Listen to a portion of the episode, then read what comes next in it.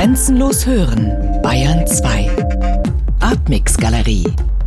Immer freitags ab 21 Uhr im Hörspiel Artmix. Bayern 2. Grenzenlos hören. Artmix Gespräch. Künstler und Wissenschaftler zu Medienkunst und digitalen Kultur. Immer freitags ab 20.30 Uhr im Hörspiel Artmix.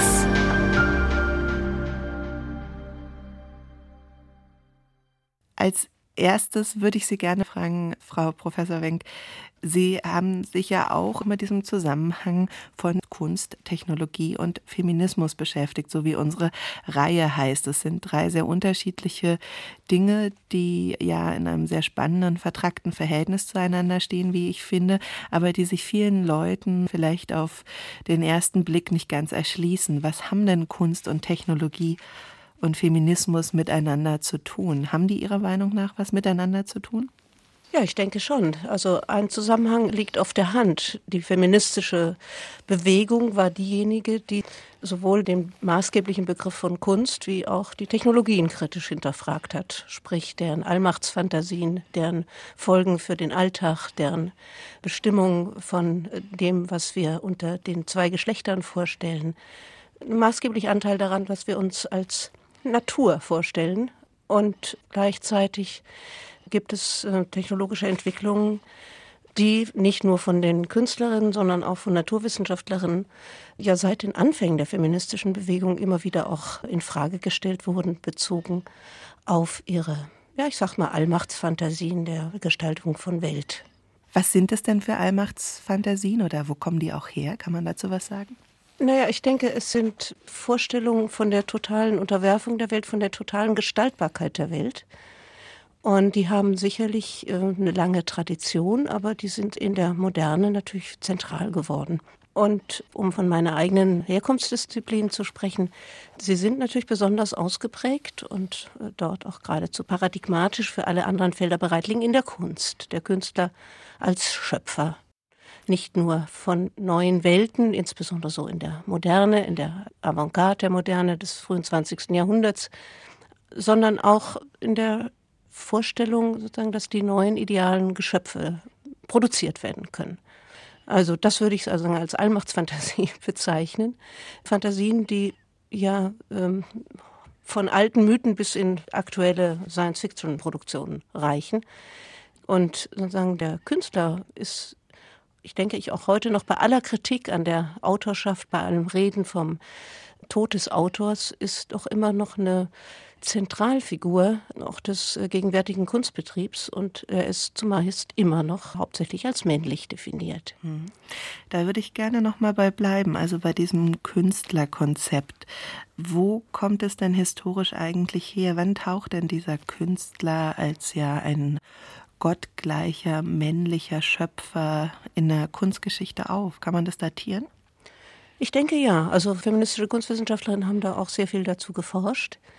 Es ist eine Figur, die in der Renaissance auftaucht, also in der frühen Neuzeit.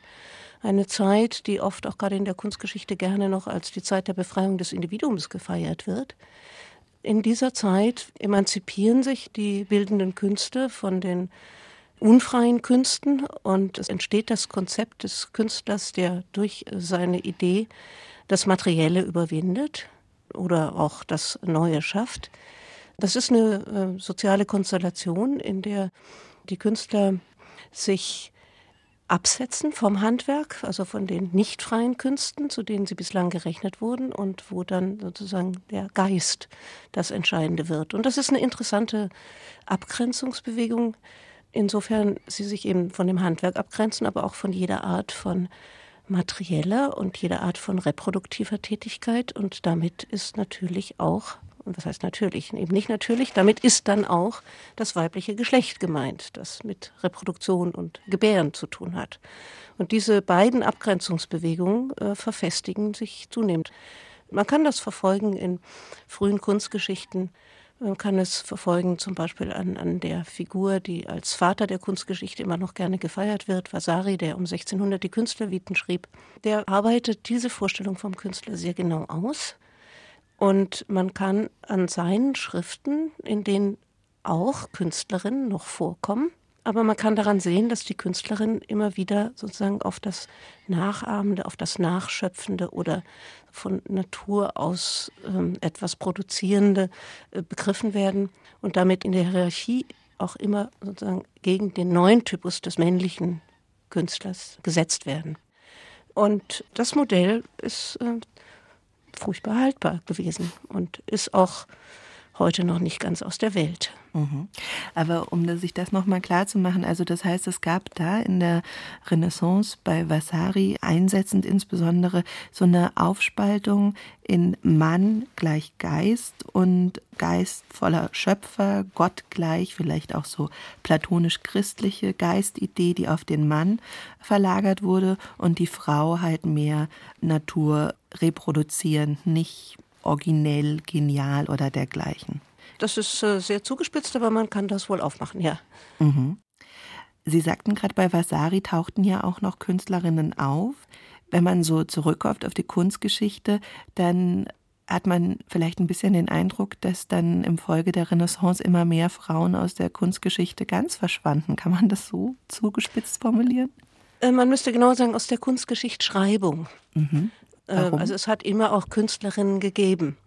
Aber die gerieten in Vergessenheit. Also auch wenn sie zu ihrer Zeit bekannt waren und auch äh, gerühmt waren, so sind sie dann aus den Anstrengungen der Kunsthistoriker äh, sozusagen dann auch wieder verschwunden, in Anstrengungen der Kunsthistoriker sozusagen eine, eine Genealogie der Entwicklung der Kunst von der Renaissance in die Moderne zu zeigen, die eben geradlinig verläuft. Und ja, warum, fragen Sie? Ähm, mhm. Das ist eine gute Frage. Ähm, Stichwort Zentralfigur des kunsthistorischen Diskurses. Also es ist natürlich eine Figur, mit der sich auch die Kunsthistoriker und mit der sich der Kulturbetrieb immer auch identifiziert hat. Mhm. Und die hat eine gewisse Vorbildfunktion. Und, der ähm, Künstler.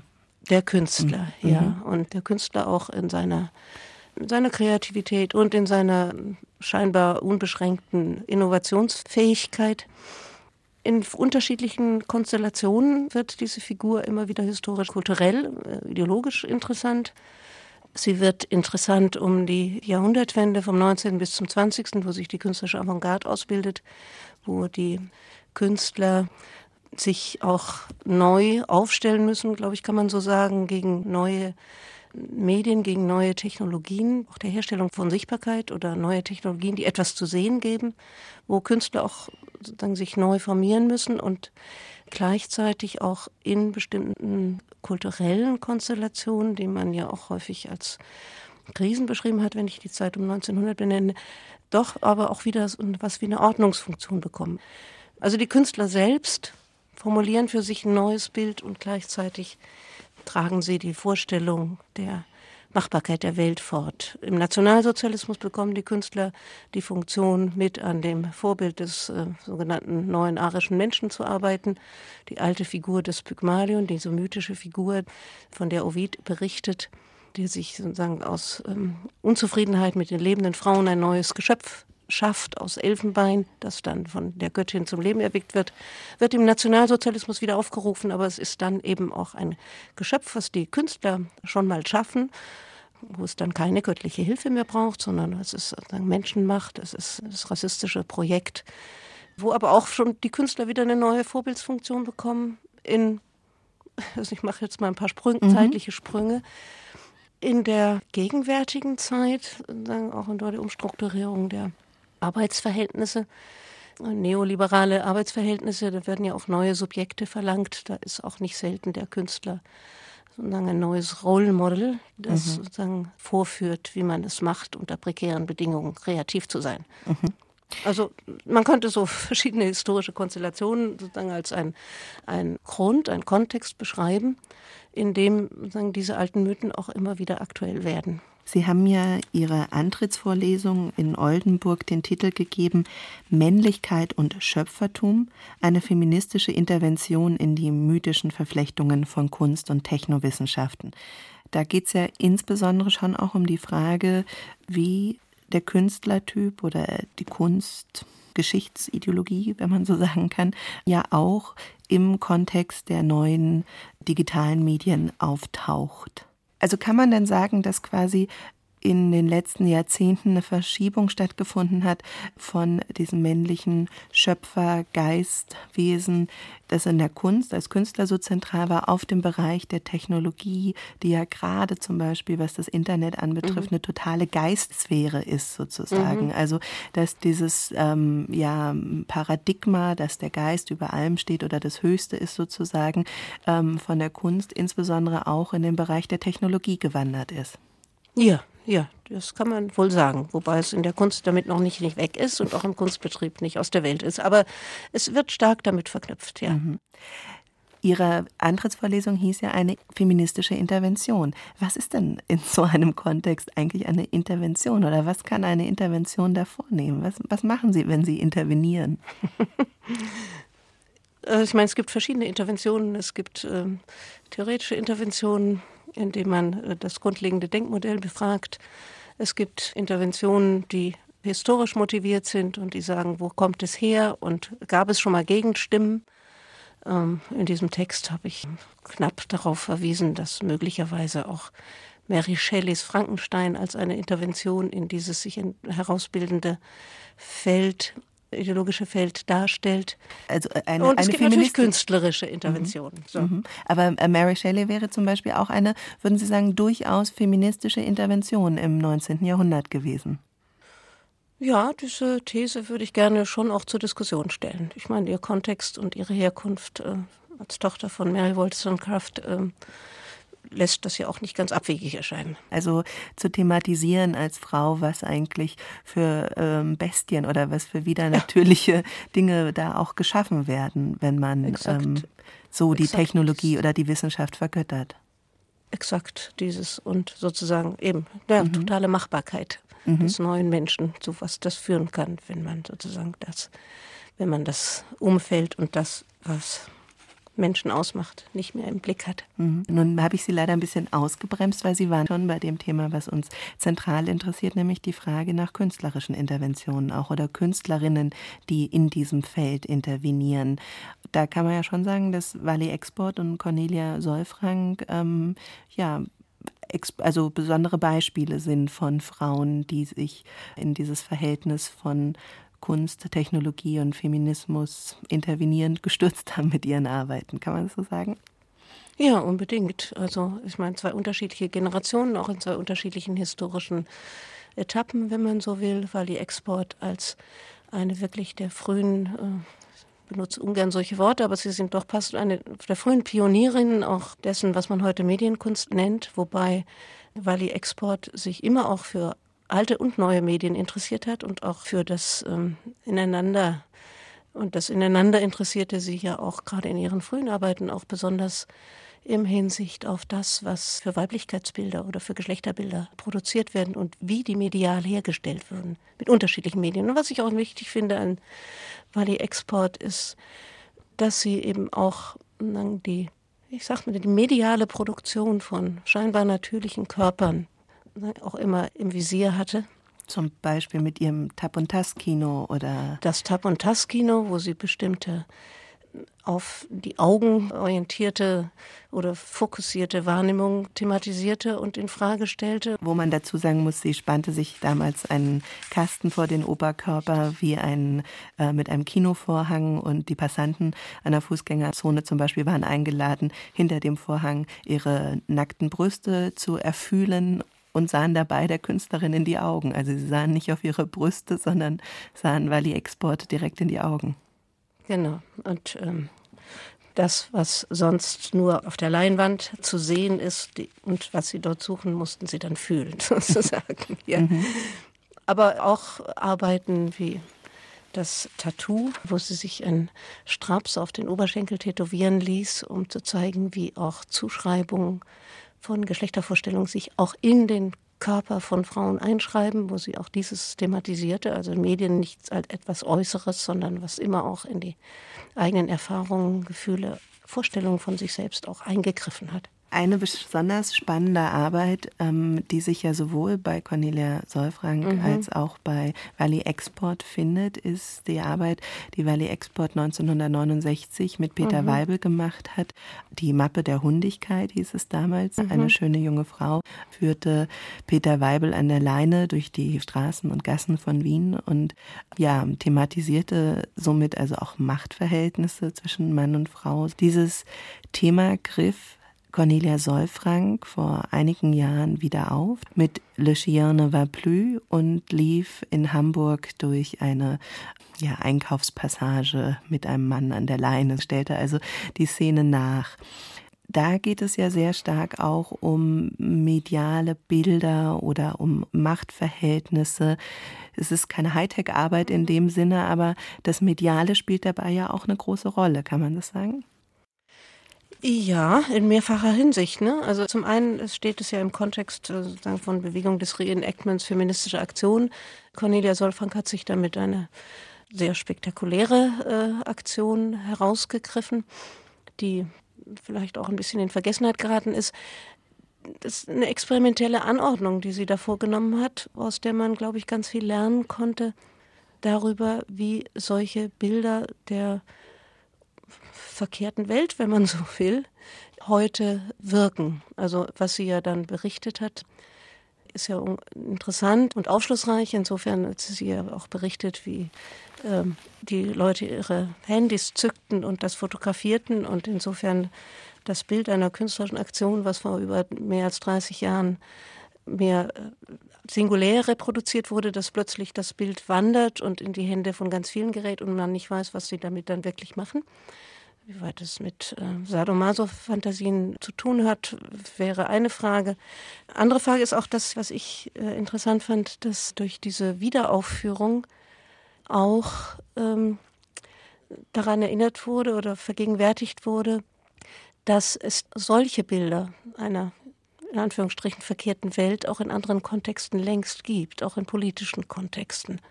Das ist ja das Brisante, ne? Vor allen Dingen ja. die Assoziation, denke ich mal, von Lindy England in Abu Ghraib, auf die Sie hinaus wollen, oder? Ja, zum Beispiel. Das ähm, sozusagen die grausame Frau, die stellvertretend für alle Kriegsführer an den Pranger gestellt wird. Eine Vorstellung, die ihrerseits auch ähm, eine Geschichte hat, äh, eine Geschichte insofern, als sie auch zum Beispiel im Nachkriegsdeutschland eine Bedeutung hatte. Inwiefern? Ich springe jetzt gerade wieder etwas. Mhm. Inwiefern? Aber insofern, als zum Beispiel das Bild der KZ-Aufseherin ein Bild war in der Nachkriegszeit, das ähm, sehr häufig ausgestellt wurde, um zu zeigen, so schrecklich können Frauen sein. Und es waren, sozusagen, man konnte daraus auch den Schluss ziehen, eigentlich waren das diejenigen, die zu dem Grauen und zu den äh, schrecklichen Verbrechen im Faschismus Anlass gegeben haben oder die das forciert haben. Oder es waren die Frauen und nicht wir, könnte man so sagen. Ja? Mhm. Also wenn man die Geschichte der, der Verbildlichung, der Visualisierung der KZ-Aufseherin und das, was mit den Bildern gemacht wurde, lange Zeit auch im Zusammenhang mit den Prozessen gegenüber diesen Frauen, gibt es da eine interessante Verschiebung. Also es ist sozusagen eine Art weiblicher Sündenbock, der da auch immer ähm, benutzt wurde.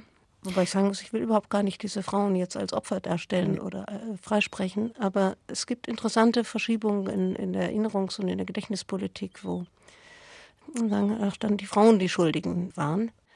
Das ging seinerzeit auch zusammen mit dem gerne verbreiteten Mythos, dass es die Frauen war, die Hitler gewählt hätten, was ja faktisch einfach nicht stimmt.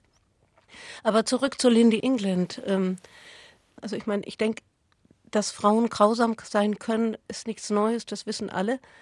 Interessant ist, wenn so ein Bild ins Zentrum rückt und wenn so ein Bild massenhaft verbreitet wird.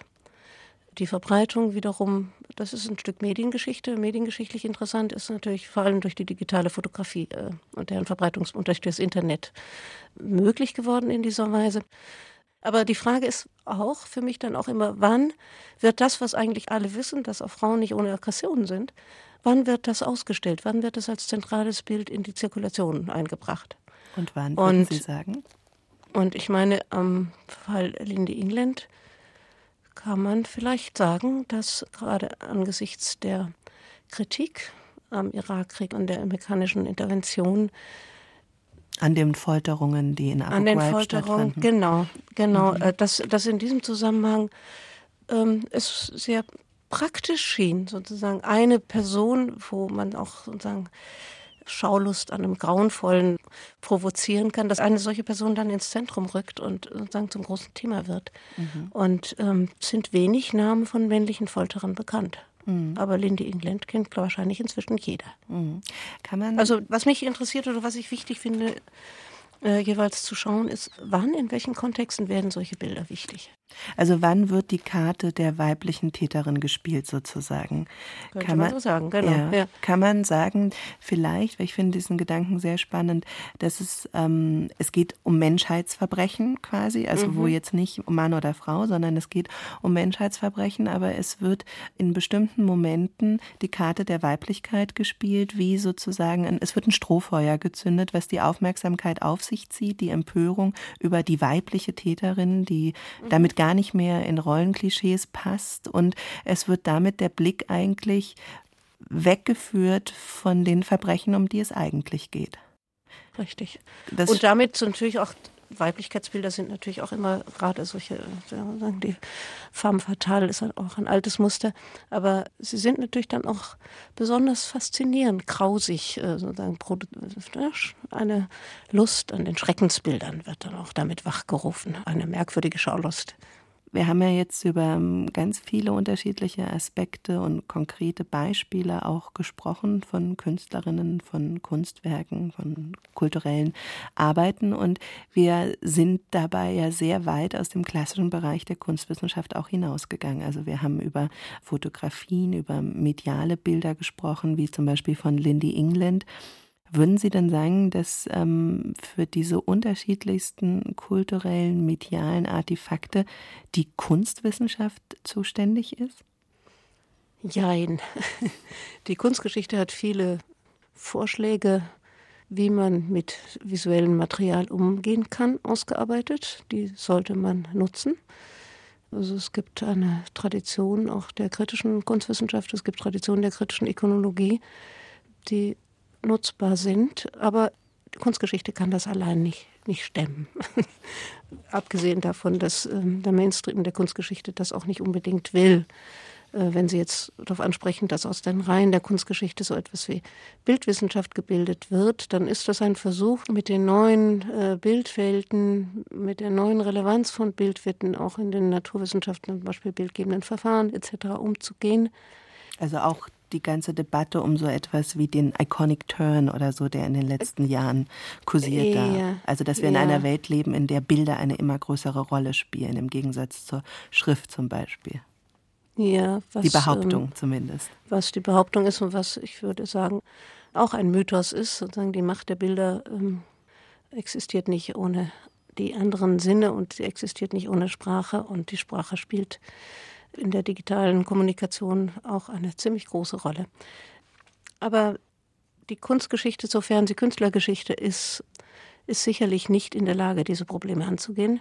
Die Bildwissenschaft hat das Problem, dass sie sozusagen auf das Bild rekurriert, was wir zu eng finden. Wenn ich jetzt wir sage, dann äh, meine ich meine Kollegin Sigrid Schade, mit der ich eben diese Einführung in die Studien der visuellen Kultur vorbereite.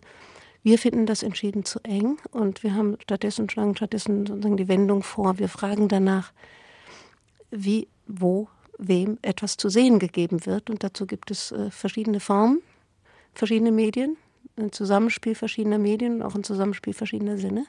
Ähm, und bei dem Bild wird ja meistens sozusagen auch irgendwie ähm, ein, ein Bild in einem Rahmen assoziiert, was auch eine Eingrenzung dessen ist, was zu sehen gegeben wird.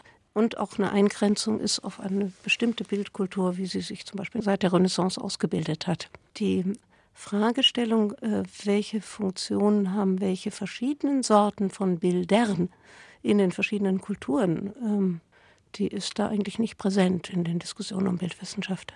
Da klingen ja schon ganz viele andere Aspekte mit an, die Sie interessieren bei der Auseinandersetzung mit visueller Kultur. Also Sie sagten gerade andere Kulturen, das heißt, man muss es auch im Kontext so etwas wie vielleicht der Postcolonial Studies sehen Unbedingt. oder der Globalisierung. Mhm. Ähm, Sie sagten die anderen Sinne, also es geht nicht nur um das Bild, es geht vielleicht auch um ja, die Audiovisuelles. Genau, ja. die Töne, die die Bilder begleiten oder die Sprache, äh, die mhm. Schrift, in die sie eingebettet sind. Es geht auch, was ich sehr interessant finde, ja, wenn Sie sagen, ähm, es geht nicht nur um eine rein ästhetische Betrachtungsweise, sondern es geht um diese Kontexte und es geht auch um eine Frage danach, wer gibt zu sehen oder was wird zu sehen gegeben. Also es geht auch um eine Machtfrage, was Sie interessiert. Kann man das so ja. sagen? Ja, ja, also mit der Machtfrage ist die Frage verknüpft, was wird zu sehen gegeben und was nicht. Zum Beispiel ist die erste zentrale Frage. Aber es geht um auch um die Autorität des zu sehen gebens. Wer darf wem ja, zu sehen geben? Wer steuert eigentlich, was heute zu sehen wer gegeben steuert, wird? Genau, ja, wer steuert. Aber äh, ich wollte jetzt schon ansetzen zu sagen, es geht uns auch nicht nur darum, diejenigen, die Steuern auszumachen, sondern es geht auch um die Frage der Distribution oder der Verteilung, der Zirkulation der Bilder und was sie bewirken. Weil da wäre jetzt ja auch meine Nachfrage eigentlich gewesen, kann man das denn heute unter den Bedingungen der Digitaltechnologie so überhaupt noch sagen, dass zu sehen gegeben wird, wo ja jeder mit seinem Handy Fotos macht, sie sich die Bilder aneignet, ähm, sie aus dem Museum sozusagen befreit und über seinen Blog oder über MMS äh, in die Welt rausschickt und zirkulieren lässt. Es war sehr oft so ein Paradigma mit der mhm. digitalen Kultur Kultur gewesen, dass es irgendwie basisdemokratisch sei. Mhm.